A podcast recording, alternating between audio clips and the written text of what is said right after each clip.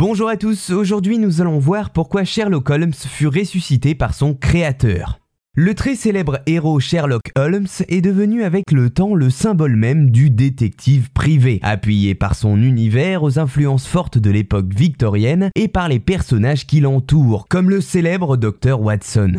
Le fameux détective est né des mains de l'écrivain anglais Sir Arthur Conan Doyle dans le roman policier Une étude en rouge en 1887. Au fur et à mesure des nouvelles qui sortent, le personnage et les intrigues qu'il tente de résoudre marquent le public, qui reconnaît alors une façon nouvelle de construire des histoires policières, des années avant Agatha Christie.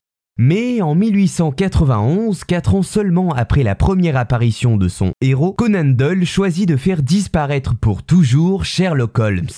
C'est donc lors d'un duel, le 4 mai 1891, que l'un des plus célèbres détectives privés au monde et son ennemi juré, le professeur Moriarty, disparaissent à jamais dans des chutes d'eau. Mais alors, pourquoi avoir choisi de faire mourir le personnage qu'il a rendu célèbre? Eh bien tout simplement car Arthur Conan Doyle était fatigué des intrigues à répétition qu'il devait produire. En quelque sorte dépassé par le succès de Sherlock Holmes, c'est donc pour cela qu'il décida de clore son histoire, l'histoire d'un des personnages les plus marquants de la littérature britannique. De plus, cela lui permettait de se consacrer à ses œuvres historiques, qu'il faisait passer devant les œuvres policières dans son ordre d'importance. Conan Doyle aurait ainsi marqué dans son journal intime, à la suite de l'ultime aventure de son héros, la phrase Killed Holmes, en français J'ai tué Holmes.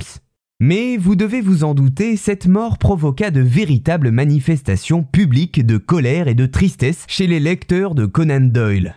En effet, l'écrivain ne comptait plus les lettres qu'il recevait de ses admirateurs qui le suppliaient de faire réapparaître Sherlock Holmes par quelques tours de passe-passe. Ce dernier ira jusqu'à se justifier en disant, je le cite, Si je ne l'avais pas tué, c'est lui qui m'aurait sans aucun doute tué. Il faudra attendre quelques années, précisément dix ans, pour qu'en 1901, l'auteur se décide finalement à ressusciter Sherlock Holmes, la pression des lecteurs et la somme d'argent promise par l'éditeur n'y étant pas pour rien.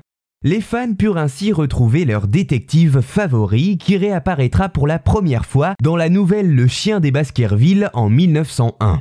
Conan Doyle expliquera dans une autre de ses nouvelles le fait que seul l'ennemi juré de Sherlock Holmes avait finalement fait une chute mortelle et que de son côté, le détective avait laissé croire à sa mort pour se protéger d'autres dangereux ennemis.